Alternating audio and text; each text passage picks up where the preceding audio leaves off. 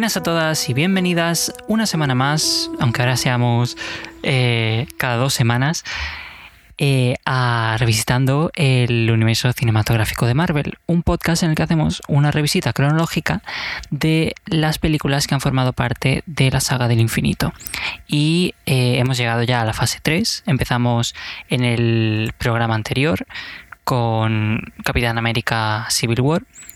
Y hoy nos toca cronológicamente eh, una película que viene bastante después, dentro de cuando las estrenaron. Pero eso cronológicamente es la, siguiente a Civil War, sí. Soy Cisco Lozano y tengo conmigo, como siempre, a Daniel Molina. Hola chicos, ¿qué tal? Y a Ángel Luque, enviado internacional, comiéndose una pizza. Buenas noches, que aproveche. Igualmente, Ángel. del país donde está, ¿vale? Van al Comida típica de, de, Nuevo Asgard. si no, pregúntale a Thor. Hombre, se infló a pizza durante. Pizza y cerveza. O sea, durante Infinity War y en Y, bueno. siguiendo su, dieta a ponerme cachas. Ah, vale. no sé si he elegido la correcta, pero bueno, ya balance creo que, debería hacerle caso a lo que le dice eh, la madre en, Endgame, que como un poquito más de ensalada, pero bueno. Si no se lo dice la misma madre de Thor, no lo va a cumplir, así que. Ya, una pena que esté muerta. Sí, la verdad es que sí. Pero te el colesterol. bueno, comenzamos.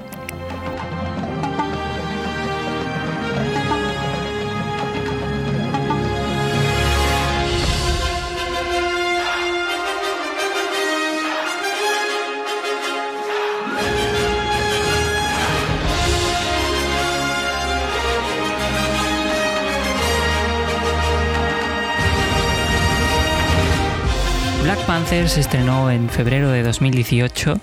Eh, fue la última película antes de Infinity War.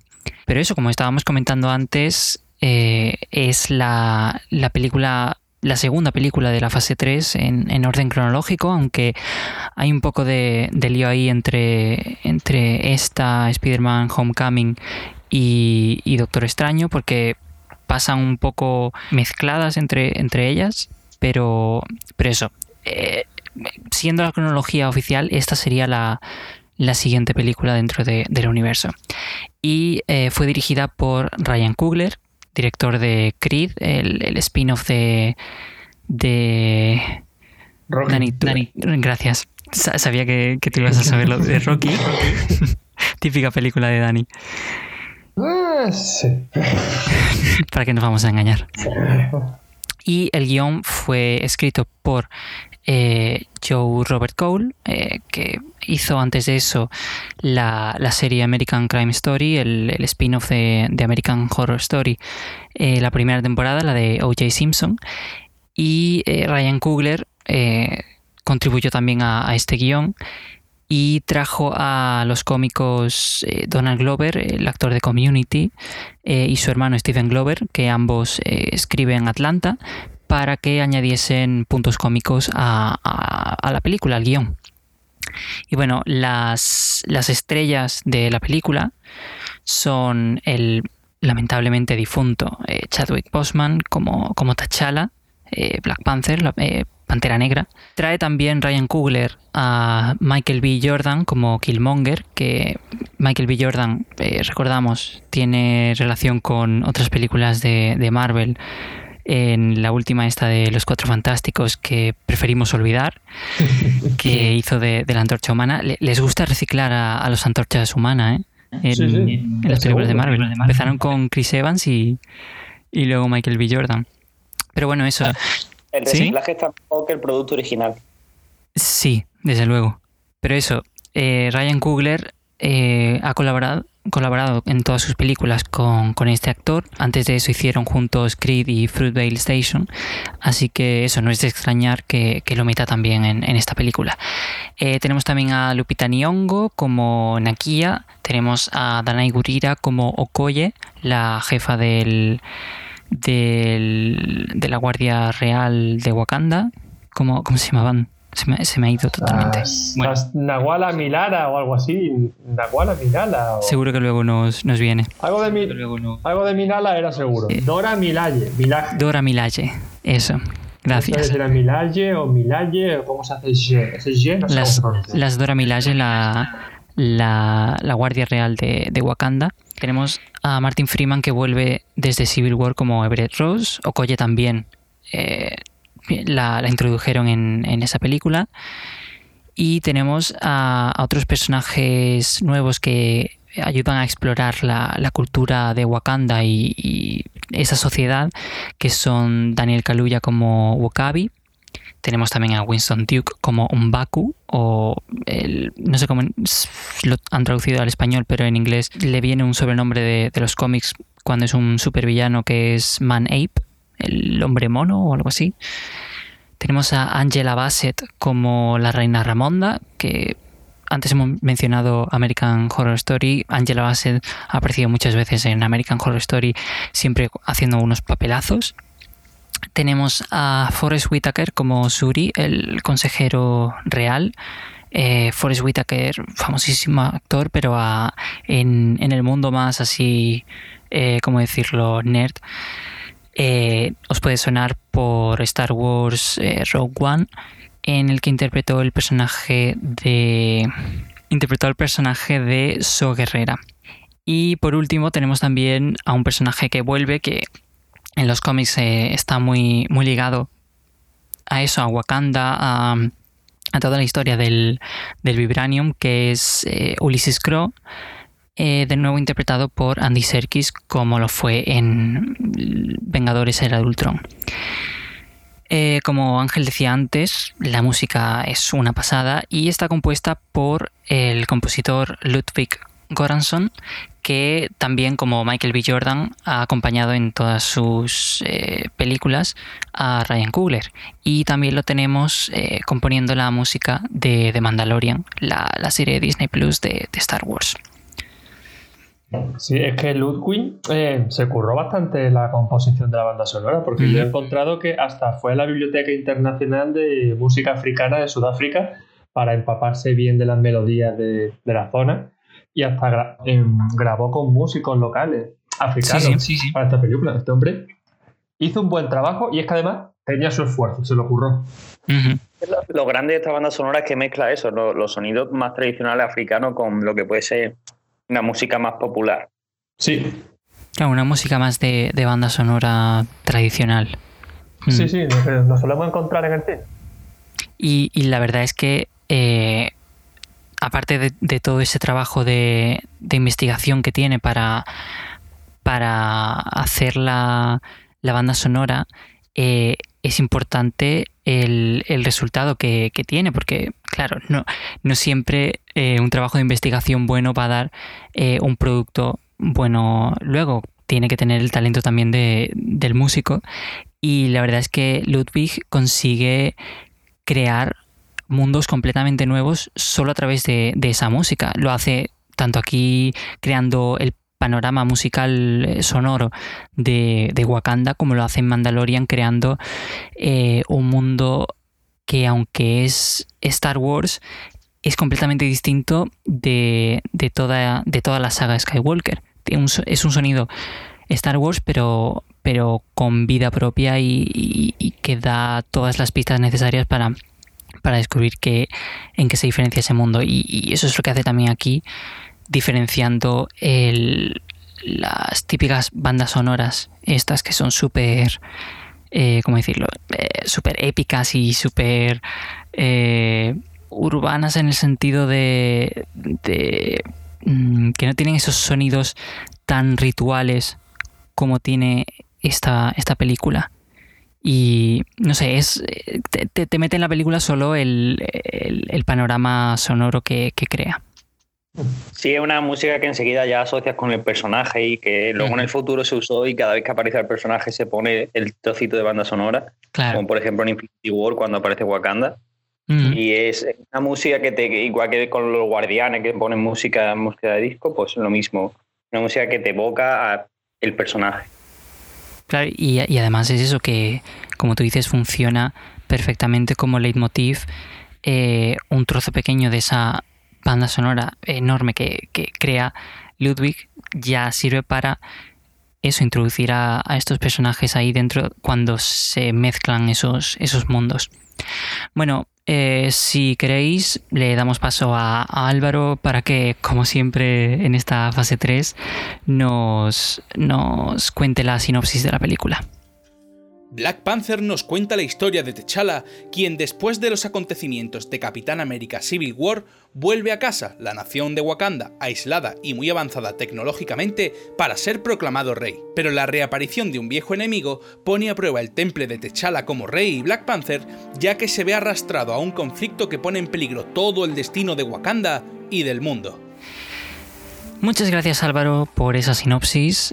Ah, vamos a, a, ver por, a qué nos lleva esa sinopsis en un momento, pero antes vamos a, ver un poco la historia de, esta producción dentro de, bueno, de, Marvel Studios. Eh, Black Panther fue la primera, la primera propiedad, el primer personaje de Marvel que, había sido vendido y cuyos, cuyos derechos para hacer películas eh, volvieron a Marvel, eh, que habían estado antes en la posesión de Artisan Entertainment, Columbia Pictures y 20th Century Fox, o sea que podrían eh, podríamos haberlo, si hubiesen jugado sus cartas de otra forma, podríamos haber visto a Tormenta siendo la esposa de, de T'Challa dentro de las pelis de, los X-Men. Por fortuna no, no pasó eso, porque si no habrían destrozado otro personaje más. Aunque yo no, sabía, yo no sabía que también tenía Fox los derechos, yo pensaba que era solo de Columbia y de artista. No sé, eso es lo que, lo que yo he encontrado. Pero bueno, la cosa es que los derechos volvieron a Marvel en 2005, aunque antes de eso eh, sí que hubo planes para desarrollar una película eh, con el, papel principal siendo interpretado por Wesley Snipes, que, finalmente eh, interpretó a, Blade en las películas de, de, Blade que salieron en los, en los años 90 que de hecho el, director de Blade 3, David S. Goyer creo que era, dijo que tener a Wesley Snipes como Blade y como T'Challa en dos franquicias distintas iba a ser demasiado y la verdad estoy totalmente de acuerdo porque eh, bueno Wesley Snipes era el, actor negro eh, por excelencia en, en, los 90 pero había más o sea que no era necesario ponerle como todos los papeles de superhéroes negros. eso, eh, no quita, eso no quita que le hubiera quedado bien el personaje.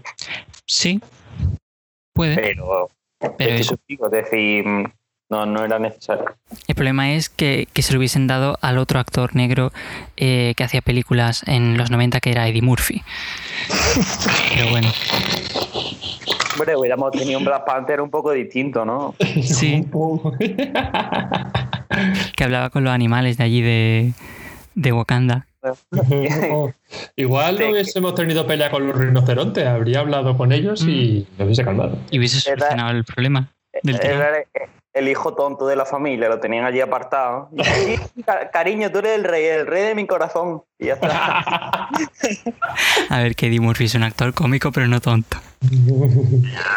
Pero bueno, la cosa es esa, que los derechos volvieron a Marvel en 2005 y eh, fue en 2005 cuando Aviarad, que, que era el, el CEO de Marvel en esa época, eh, la anunció como una de las 10 películas que estaban en desarrollo Em, en la recién creada Marvel Studios en esa época, de nuevo con Wesley Snipes involucrado. Le dieron la película, eso estuvo básicamente como, como Ant-Man, pero además sin ningún tipo de equipo creativo eh, enlazado a la película, aparte de Wesley Snipes. Eh, en 2011, un cineasta de cine documental le pidieron que hiciera un, guion para, la película, era Mark Bailey, no salió, pero incluso podrían haber introducido Wakanda mucho antes de, que estuviera lista eh, esta película, ya que eh, ahora, ahora te atiendo, porque ¿tienes la mano levantada o no la tiene levantada Ángel? Es que no, he, visto ese botón, quería probarlo y eso es lo que ha pasado. Pero ya sé que para la próxima. Es que ahora Skype tiene, tiene para levantar mano por si hay clases online. Ah, vale, vale, vale. Pues ahora levantaré la mano para interrumpir cuando, cuando quieras hablar. Vale, perfecto. Como iba diciendo. Incluso podrían haber introducido eh, Wakanda tan pronto como en Iron Man 2, que de hecho vemos una referencia a Wakanda, pero eso decidieron no ponerla hasta que no tuviesen el, el, mundo de Wakanda totalmente desarrollado y una idea clara de qué querían hacer con, con él. Dentro del proceso de tener ya la idea clara de querer hacer la película de, Black Panther para el, para el UCM, sí que hablaron con eh, la directora Eva Duvernay, que estaba siendo considerada tanto para Black Panther como para eh, Capitana Marvel, aunque finalmente no, no acabó firmando ningún contrato con Marvel, sino que lo ha hecho con, con DC y, es la, directora que está ligada al proyecto de New Gods. Eh, y después de eso fue cuando contactaron ya con el escritor eh, Joe Robert Cole, que era parte del, programa eh, Marvel Writers Program, que, dato curioso, el, cabecilla de, este programa, Nate Moore, ya había empezado a escribir un, un guion para esta película años antes, eh, incluso antes de 2011, si no me equivoco. Pero bueno, al final encontraron al director Ryan Coogler y, bueno, la película se empezó a rodar en 2017. Que, por cierto, si no me equivoco, eso significa que cuando Chadwick Boseman empezó a grabar esta película ya, ya estaba enfermo, aunque creo que no había empezado todavía el tratamiento. Pero, pero bueno, ahí tenemos esa, esa fuerza de voluntad que, demostró eh, con, esa, con esos últimos años de, su carrera que, que wow. Eh, grande, grande Chadwick y, siempre. No ha, podido dejar un mejor legado. Ya ves.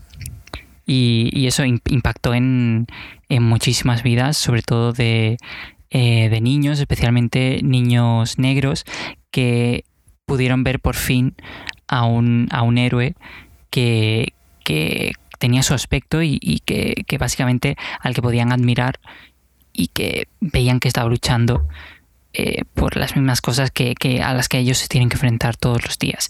Y una muestra de, el impacto que tuvo esta película, sobre todo en la, en la comunidad negra, fue el que fue la primera película del UCM en pasar los mil millones de, dólares recaudados eh, en todo el mundo.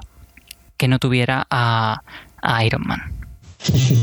no sé si, si, es, rumor o si es verdad, pero se dice que, incluso lo, dentro de los barrios pobres eh, de comunidades negras, las personas de, esta, los líderes de las bandas y esas cosas eh, compraban entradas de cine para que fueran los niños a ver esa película. Qué guay. Porque consideraban que tenían mucha importancia de, la historia que les representaba a ellos y que querían que, con el mundo conociera su historia. Sí, además. Además, eso, el, personaje desde que salió en los cómics ya, ya supuso eso para, la comunidad negra, tanto el personaje de T'Challa, Black Panther, como el personaje de Luke Cage, Powerman, eh, fueron eh, grandes éxitos en, en, esta comunidad. Porque eso, porque los niños podían verse reflejados en, en esos héroes que y se trataban los, temas que, les repercutían a ellos más directamente en, su entorno. Entonces, eso, el, hecho de llevarlo a la gran pantalla multiplica bastante este, este fenómeno de, representación, básicamente. Y bueno, Ryan Coogler quiso eh, reflejar mm, bastante, quiso hacer una representación acertada de, una cultura africana ficticia, pero que tuviese su base en, la realidad, para que, para eso, para, poder eh, dar representación a, todas esas eh, esa diversidad cultural que hay en, África que, tampoco vemos representada en, las películas mainstream de, Hollywood y contrató a, a consultores expertos en historia africana y en, política africana para ayudar a, definir la Wakanda de, su película. Eh, y eso básicamente eh, dice que había muchos, hay muchos países africanos, eh, cada uno con su historia diferente, su mitología, su cultura, y que incluso hay muchas tribus que, viven juntas y que, comparten, conforman juntos una identidad para, su país, comparten esa identidad de, su país, aunque sean tribus distintas.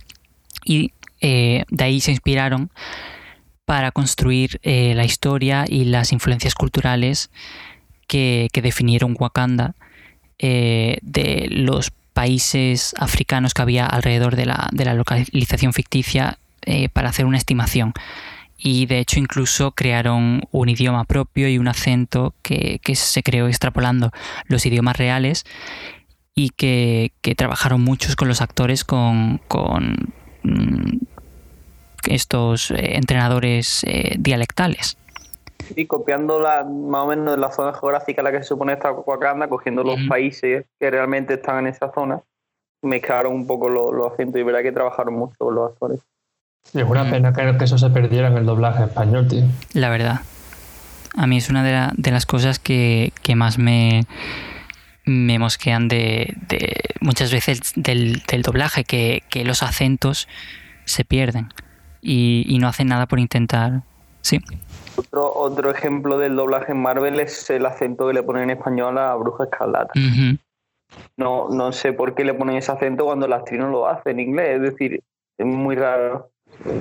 Pues sí, bueno, viene de esa zona, una zona cercana a Ucrania, Rusia, así soviética, pero, si no lo ponen actriz original. En, el original no es. Sí, en el original no, no se le nota tanto, o por lo menos no es tan. En el original es que lo va perdiendo a medida que, avanza la historia del personaje.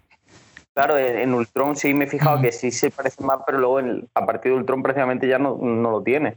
Y en el doblaje español sí lo sigue teniendo ahora, que, me, es de los doblajes que más me chirrían de Marvel. Pues, a mí me encanta ha hecho que no empatice con ese personaje el doblaje. Cuando la he conocido hablando en, en, inglés, que me ha gustado más el personaje. La verdad es que es, es una pena que, que, eso, que muchas veces los doblajes se tengan que hacer, eh, dicho malamente, de bulla y corriendo. Porque eso, primero que se pueden filtrar spoilers.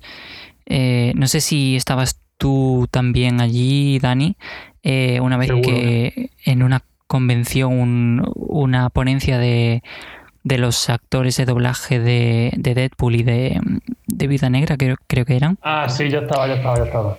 Que, eso, que quedaban nada para el estreno de, si no me equivoco, era Infinity War.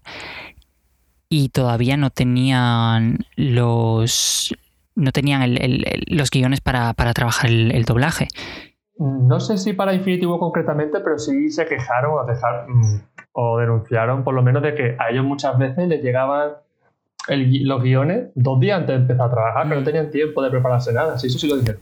Claro, es, es, eso, que, se hace todo tan, tan rápido, sobre todo para eso, para que no haya filtraciones de, de spoilers, porque claro, ahí se involucra mucha más gente viendo el guion pero eso no, no permiten a, estos actores, que son tan actores como, como los, los físicos, eh, hacer su trabajo bien y, luego eso muchas veces acaba impactando en, la calidad del producto final del doblaje. Pero bueno, pasando al de tema, eh, aunque retomando la forma en la que construyeron Wakanda en esta película, la, diseñadora de producción, Hannah Bichler, eh, mencionó que se inspiró porque, claro, tuvo a la hora de construir Wakanda eh, se inspiraron eso en, todas las culturas africanas que, están en esa, en esa zona de, África en la que se supone que está ficticiamente eh, Wakanda. Pero claro Wakanda además es un país de ciencia ficción futurista, con un montón de tecnología que, no tiene ni siquiera eh, otros países del mundo. Entonces, eso, para, para crear ese entorno futurístico, esa faceta más de ciencia ficción, eh, Hannah Bichler eh, ha mencionado que se inspiró mucho en, el diseño de producción de Blade Runner y que es básicamente la, principal eh, fuente de, inspiración para, el diseño de, Wakanda. No sé si vosotros habréis visto Blade Runner, os, os, recuerda Blade Runner el diseño de Wakanda? O... No he visto Blade Runner. La he visto, sí la he visto, pero Blade Runner me parece más distópico que mm, mm. Wakanda. Sí, yo creo que esa es la, diferencia principal, en el sentido de que en Blade Runner es todo súper...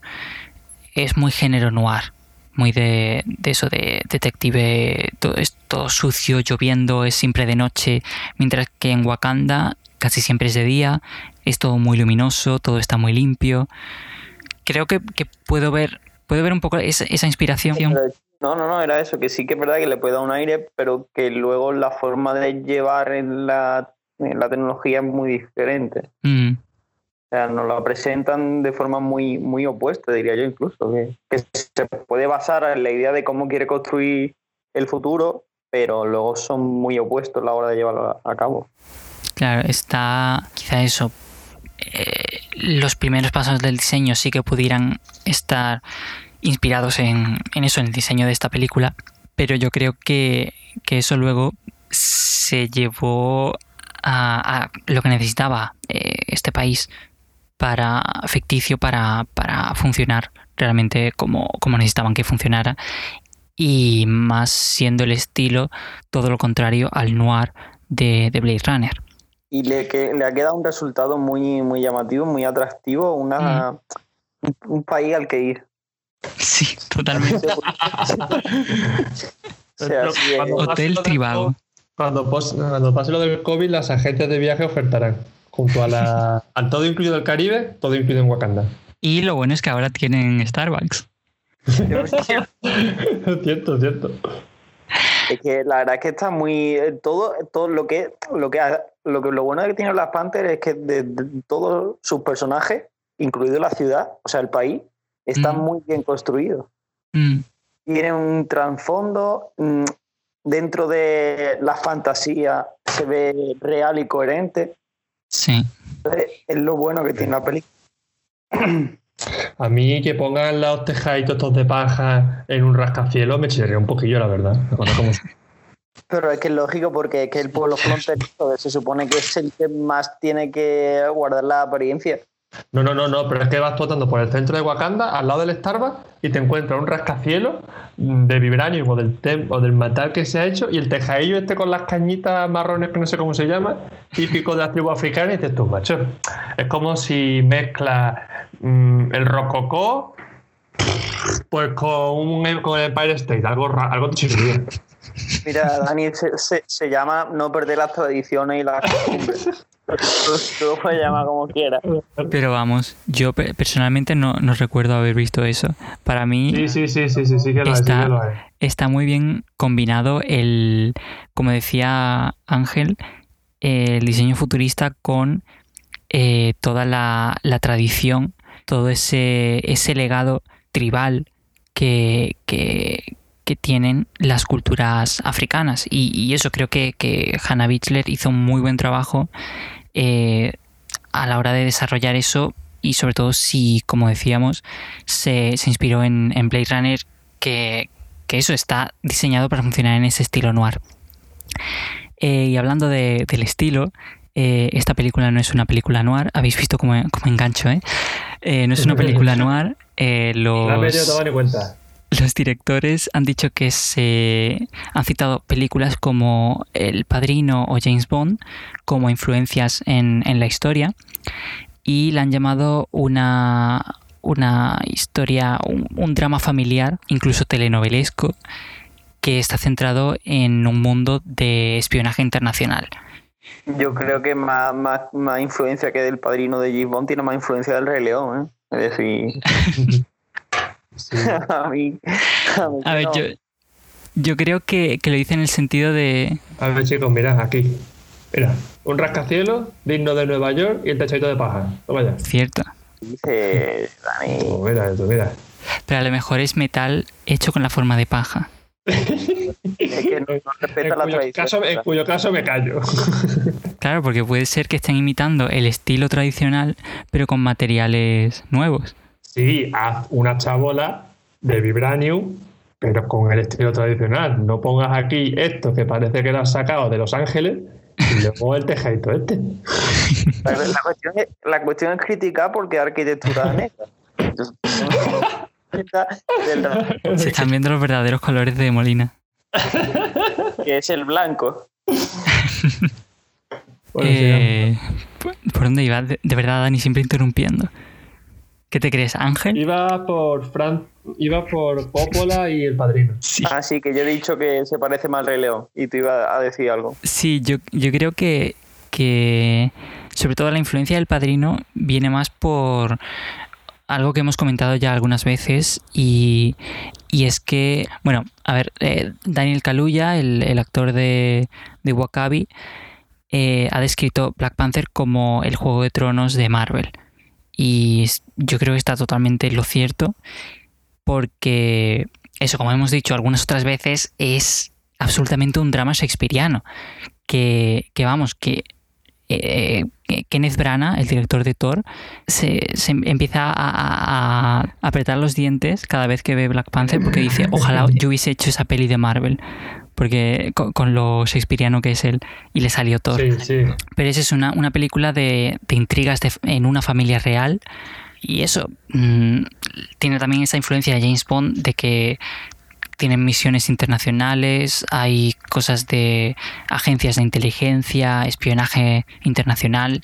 Entonces, como que la película consigue, eh, por lo menos en mi, en mi opinión, eh, combinar bastante bien eso, el, drama de la familia real shakespeariano, de las traiciones, el, el hijo perdido que vuelve a, a vengarse de, por la muerte de su padre, de su, de su primo que es eh, el príncipe que acaba de ser coronado, eh, lo combina todo eso muy bien con el, estilo de, ciencia ficción de las películas de espionaje tipo James Bond, de, de como cuando Shuri se pone a, explicarle como si fuera una escena de Q y James Bond explicarle, pues mira, te he hecho ahora este traje que, absorbe toda la, todos los golpes y los puedes redirigir. Además también tienes este collar que, va todo ahí y empieza a explicarle todos los, diferentes gadgets que le ha creado. Eso es totalmente sacado de las películas de James Bond.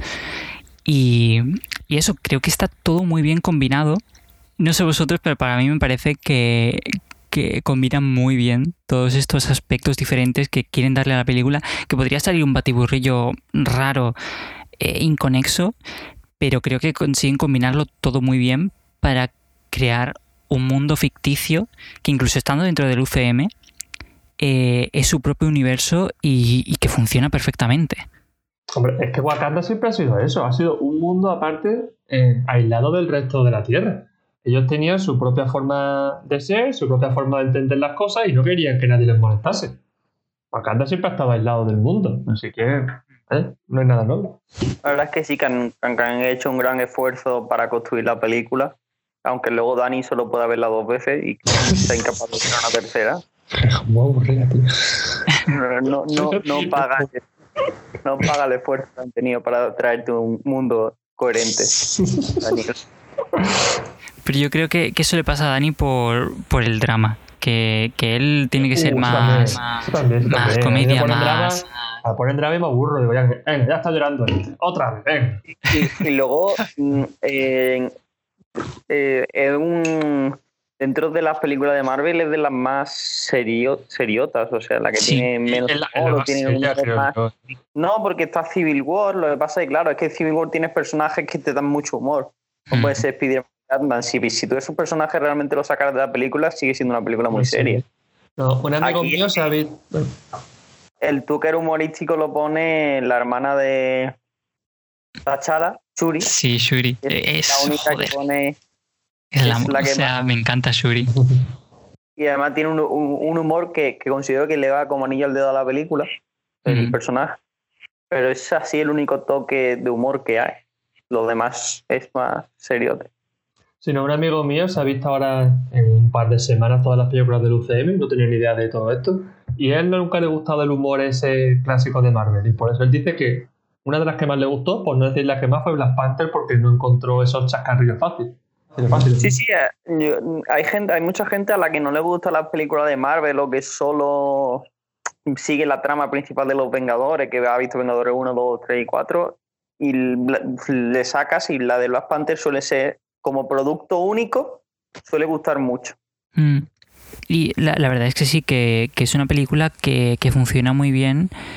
Eh, que eso es algo de lo que Marvel se, se me sale regodea, no es la palabra exacta, pero por eso que se enorgullece, se enorgullece. de que sus películas eh, funcionan todas juntas, pero también por separado. Pero yo creo que, es verdad que Black Panther es una de las que más funcionan por separado. Es como, eh, qué decir, un Man of Steel antes de que fuera el universo de DC. Eh, y, como podría haber, como, fue en su momento, Iron Man. Es una película que no necesitas nada más que tiene su propio universo contenido ahí dentro y que funciona perfectamente por sí misma. Y, eso es combinar todo eso, eh, hacerla significante para el, UCM y, que, eh, se mantenga por su propio, por su propio peso, eh, todo eso es un es prueba del trabajazo que lleva detrás y del talentazo que tienen todos los involucrados, desde el director hasta los actores, hasta todas las personas que han trabajado en el diseño de, todo el vestuario, de producción, de la música también, como hemos hablado antes. Eh, es, un currazo y es una, un pedazo de película. Sí, es que hay otras películas de Marvel que cogen o de la historia común del resto de las películas o de la de la personajes comunes de, las películas de Marvel, los cogen esos personajes o esa parte de la trama para hacer fuerte la película. Esta hace lo mm. contrario. Hace fuerte lo, que coge de, Marvel. No sé si me explico bien. Que en vez de necesitar a Marvel, hace que Marvel necesite a Black Panther para que se haga más fuerte la historia. Claro. Mm, totalmente de acuerdo, sí. Y bueno, mm, ya hemos tocado un poco el, el tema de la película. Eh, que tiene varios, varios temas, varias eh, cosas que trata. Entre ellas es eso, la, las intrigas familiares, eh, este drama real, pero detrás de eso se esconde un tema principal que, que Ryan Cooler ha descrito como la responsabilidad y la identidad, que son realmente eso, mm, temas muy centrales que están muy, muy de actualidad en las discusiones de, raza y, eso de, identidad de, raza, especialmente de, la comunidad afroamericana. Y bueno, él básicamente dijo que la pregunta principal detrás de la película es eh, qué hacen los poderosos o qué, es lo que deben los poderosos a, los más necesitados. Dice que eh, la respuesta a esta pregunta es lo que separa a los, eh, a los buenos de los villanos y, se hace también la pregunta de cuál es el valor de la fuerza si no la usas para ayudar a alguien.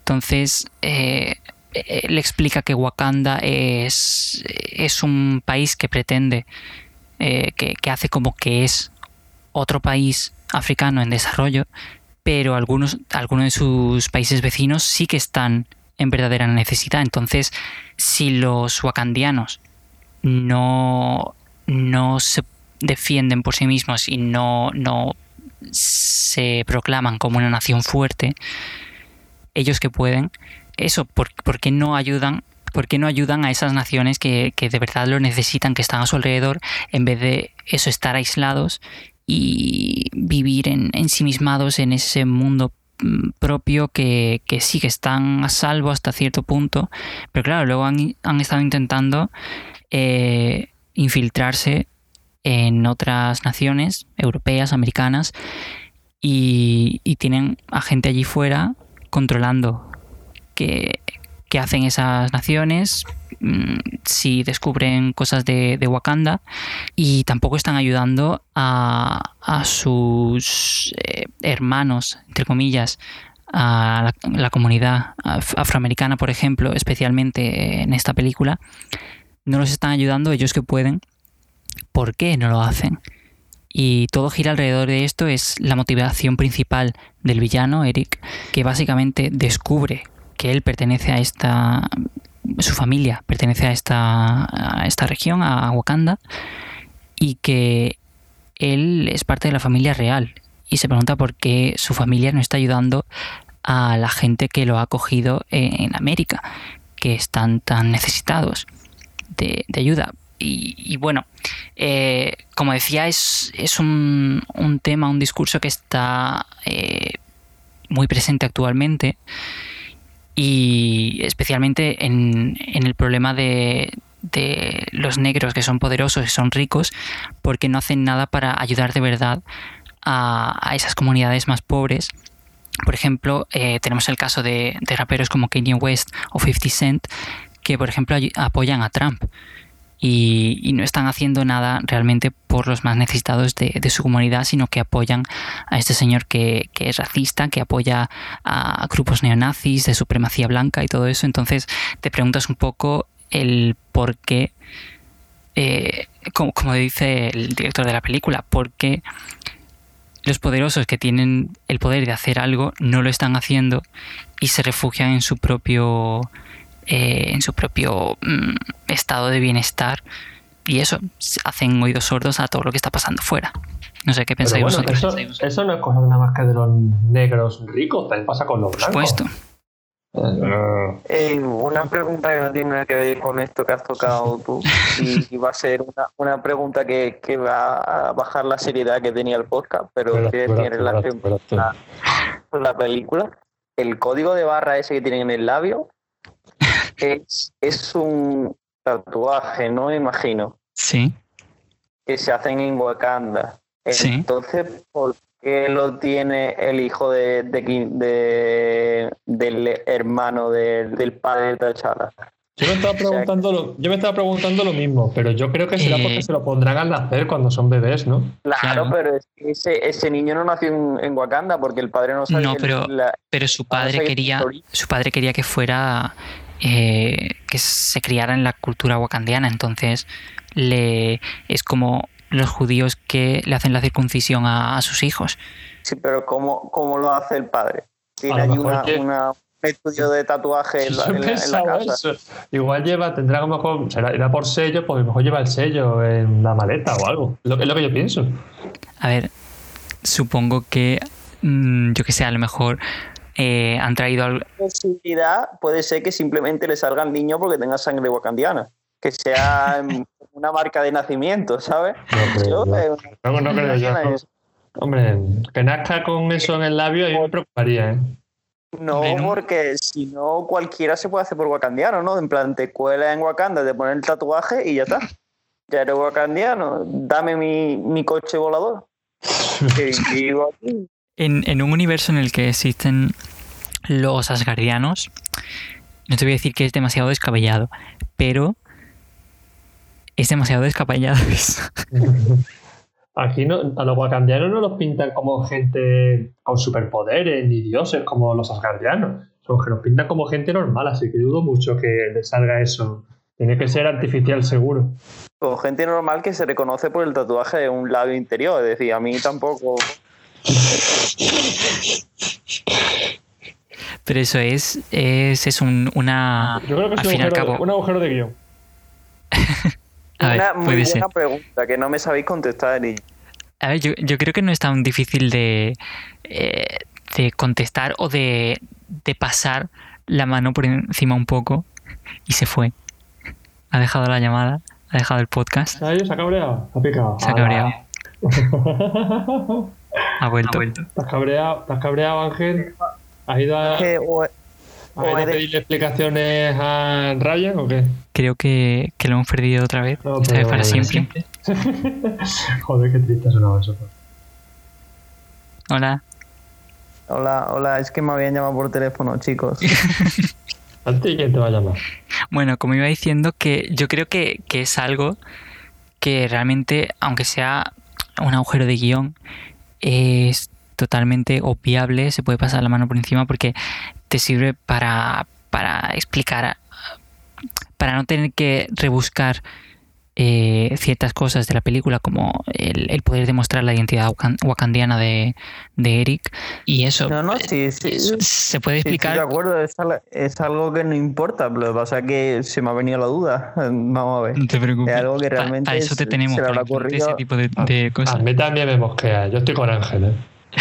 se me habrá ocurrido a mí y tampoco es algo que la gente normal preste atención. Dani y yo es que somos extraordinarios. Sí, o sea, no sé por qué no tenéis un sitio en Wakanda. Porque no tenemos tatuaje. Eh, por eso sí. Porque, no tenemos nuestro propio podcast, Dani, hablamos de, nuestra vida. Y Oye, pues podríamos. Pues mira, ¿eh? el espino. Pero no, tío. Una tarde con Ángel y Dani. Oye, pues sí, yo lo veo como, como posible idea de negocio, yo la veo, tío. sí, de negocio sobre todo. Pero es que a mí me da, me da, me da un poco de, miedo la fama, entonces tampoco quiero lanzar un proyecto tan ambicioso.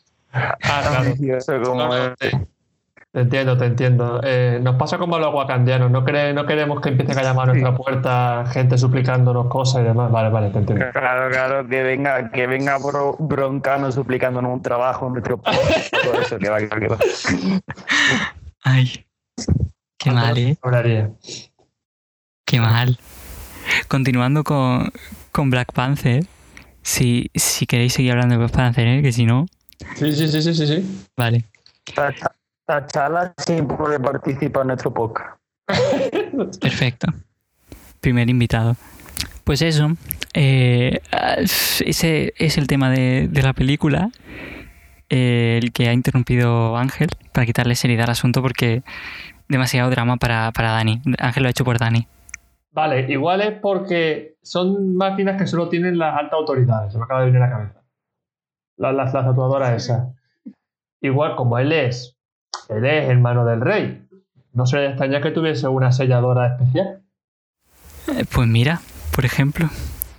¿Y por qué se ha llevado esa selladora fuera de Wakanda, Dani? es que eso, un hijo. Exactamente, eso es como una pistola. Más vale tenerla y no necesitarla que al revés. Nunca sabes cuándo va a aparecer tu descendencia. Cierto. Ya, bueno. Bueno, da igual. Pero, pero ¿por qué oculta ese hijo al mundo? O, o, el padre, el padre de Tachala lo abandonaba a propósito, sabía que tenía un hijo. Es que no recuerdo si exactamente, si sabía que, tenía, no sabía que tenía un hijo. o no. No, no, él no lo sabía, no, no. No, lo sabía. Eh, el pero Tachala no lo sabía.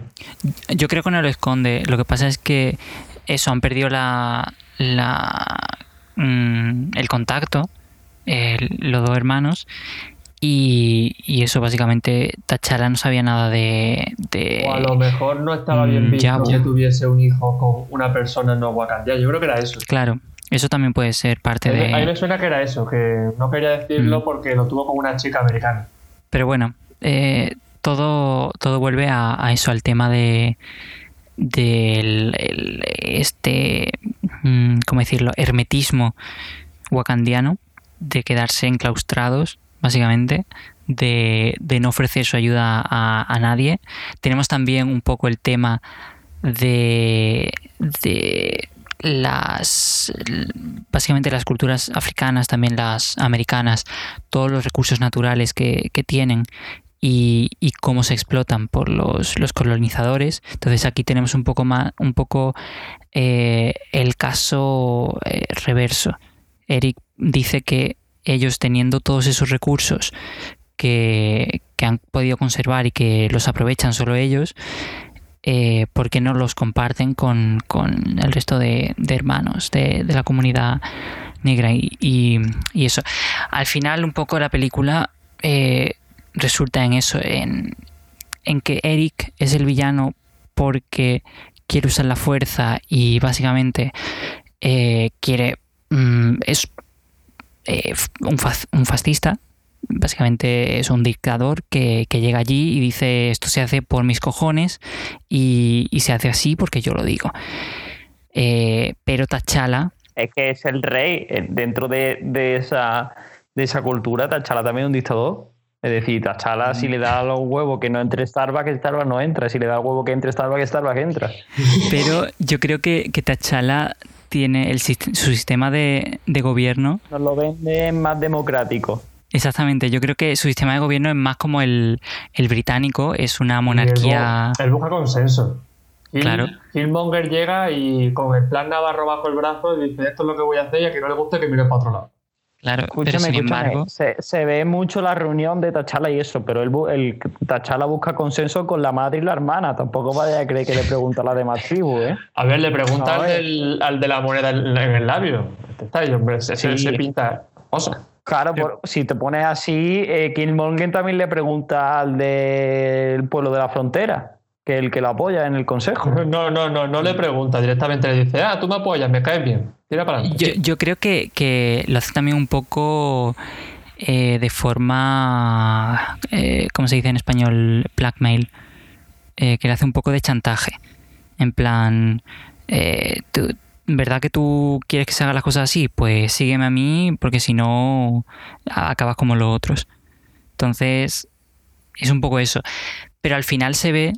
la cosa es que una dictadura no cae bien y otra no. una cosa es una dictadura y otra cosa es una monarquía. Son... Ambas son... tienen ciertos rasgos absolutistas, pero son distintas.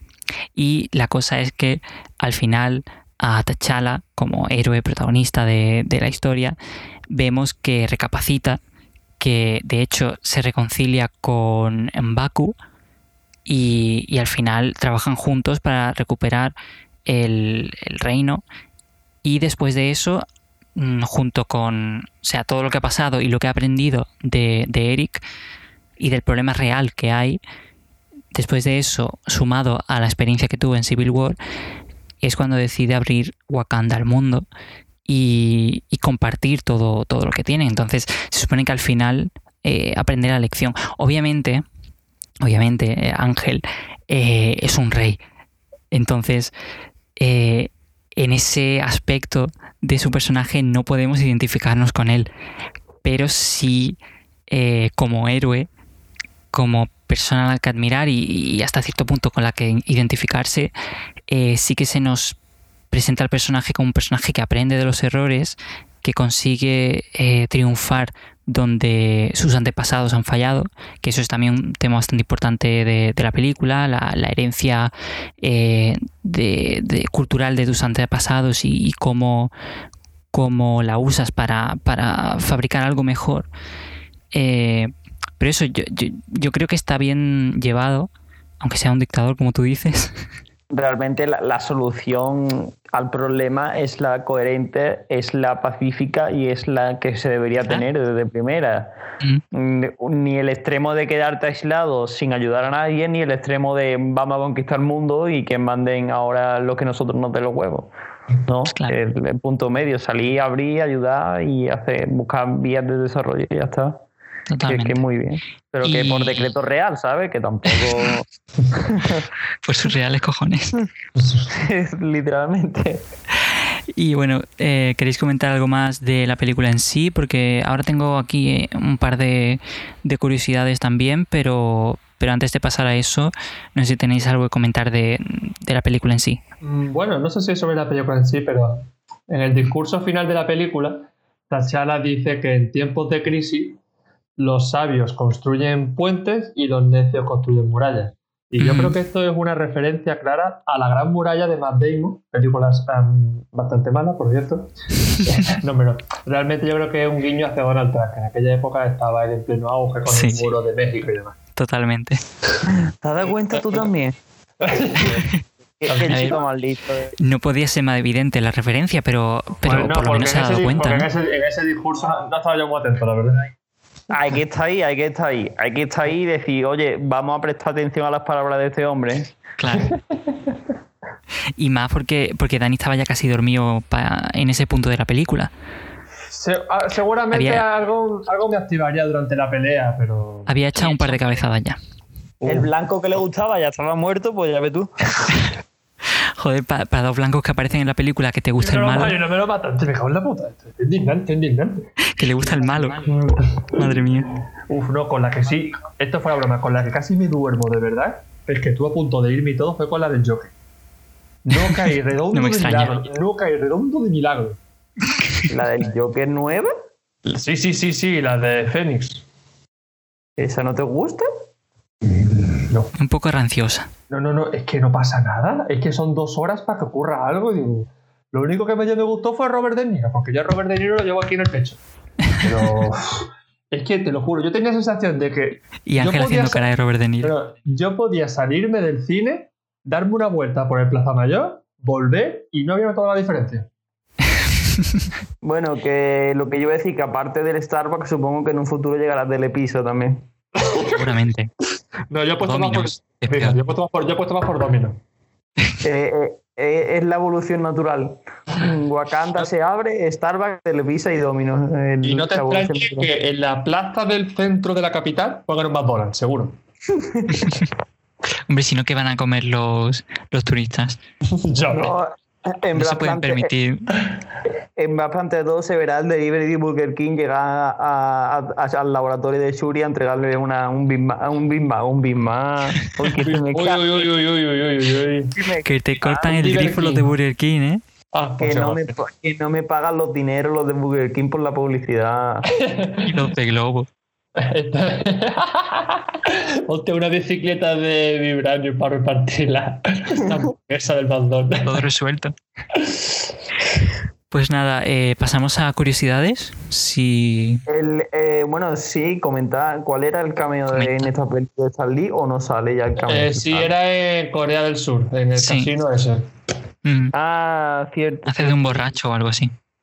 Sí, lo suele, suele, Suele hacer de borracho. pues alguien que también querían meter en la película, aparte de, Stan Lee, que, lo hicieron, eh, el director y el guionista consideraron la posibilidad de introducir a Eli Bradley, eh, el personaje Patriot, en la película, pero finalmente eh, desecharon la idea a favor de, de, centrarse más en los personajes de Wakanda, que en mi opinión, como hemos dicho antes, es una decisión totalmente acertada porque eso eh, hace que la película sea, se sostenga por sí misma, no, tenga, no necesite nada de del resto de, Marvel. Pero eso, el, el, personaje este es posible que lo veamos introducido en la serie de, de Falcon y Winter Soldier. Ha habido rumores de que por lo menos el, el personaje que es el abuelo de este, de este personaje eh, hay rumores de que sale la película y claro, ya hay especulación de que Patriot se introducirá también para, luego eh, jóvenes vengadores como me parece que discutimos en el, en el programa del futuro del UCM.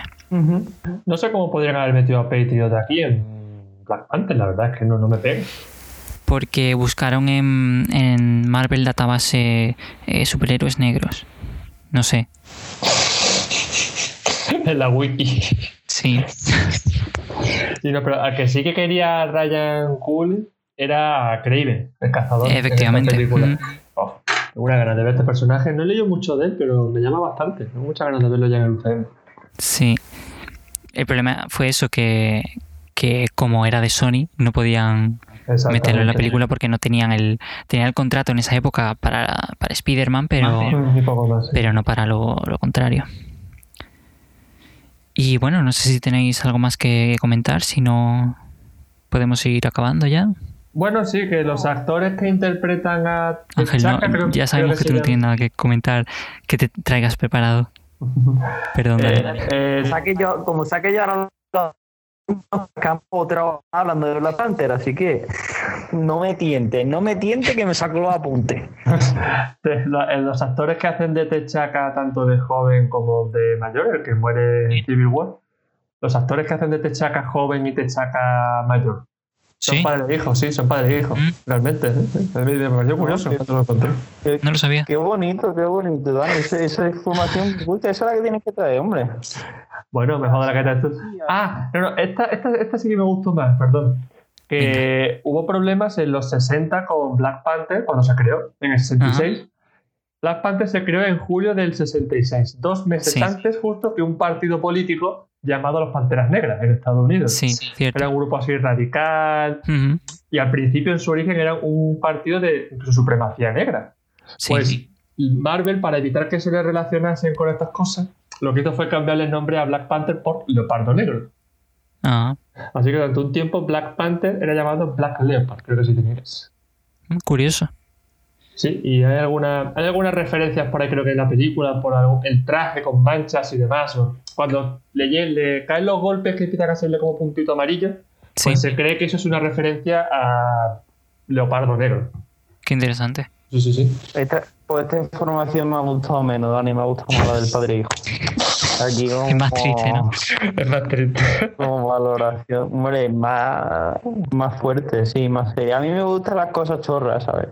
las cosas chorras. El, cacho, el cachondeo, Torránaro, compañero del trabajo, ¿sabes? Esas cosas.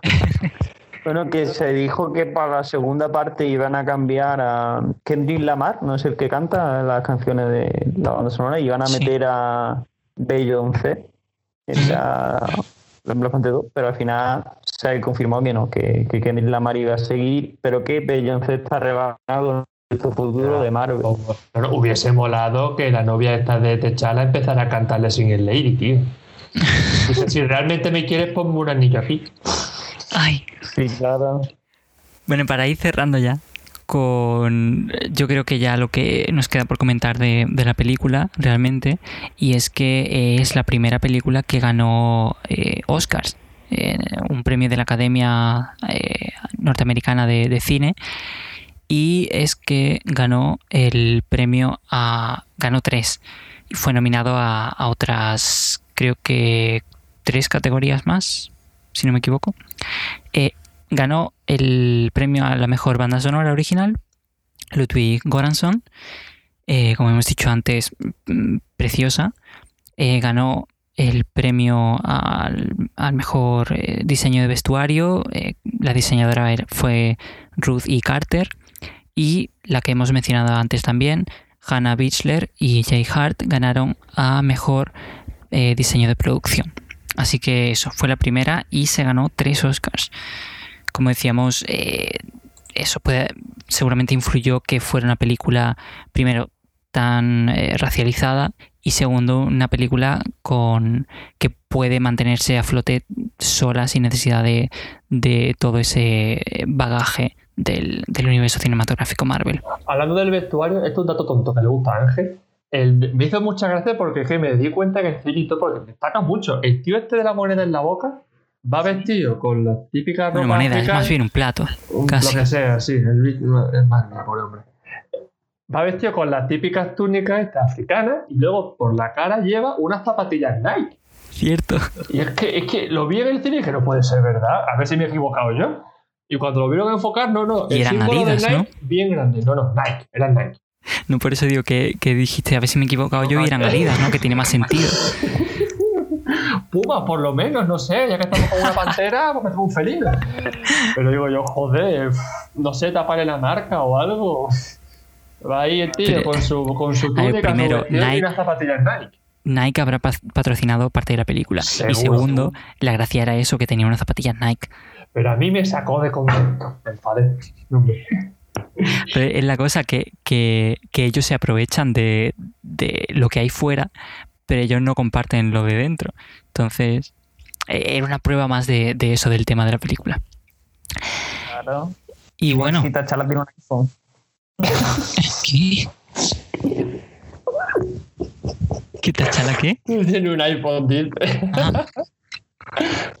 La, pulsera, eso, el, el iPhone 52 ya salió allí ya ha salido y aquí todavía no ha llegado.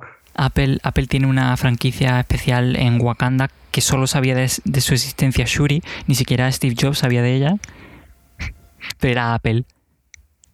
Por eso han sacado las tres cámaras antes que nadie. Claro. Sistema, sistema operativo iOS. Con este, con este dato yo creo que, que ya sí que terminamos. Sí, sí, sí, sí, sí. Eh, gracias por escucharnos. Os recordamos que tenéis todos los podcasts anteriores. Eh, hemos hecho ya todas las películas de la fase 1 y 2 incluyendo Capitana Marvel y las dos de, Guardianes de la Galaxia. La semana pasada empezamos la fase 3 y esta es nuestra segunda, no fue la semana pasada, fue hace dos semanas, perdón, el, horario nuevo, el horario de invierno. Y eso, eh, volveremos dentro de dos semanas con, con la siguiente, que si no me equivoco es eh, Spider-Man Homecoming. Venga, que ya queda poquito, para lo bueno, que ya queda poquito. queda poco. Y entre medio tenemos eh, programas especiales en el que vamos eh, revisando las noticias que, que, han salido en las últimas semanas de Marvel, que podéis encontrar en nuestro canal de YouTube, Revisitando Podcast. También estamos en Twitter como arroba revisitandocast y sí, en todas las plataformas de, podcast podéis escuchar los programas anteriores. Y bueno, nos esperamos en el próximo programa. Yo he sido Cisco. Se despiden también de vosotros Ángel Luque. Me despido. Y Daniel Molina. Me despido de ti y me voy. Hasta la semana que viene. Adiós. adiós.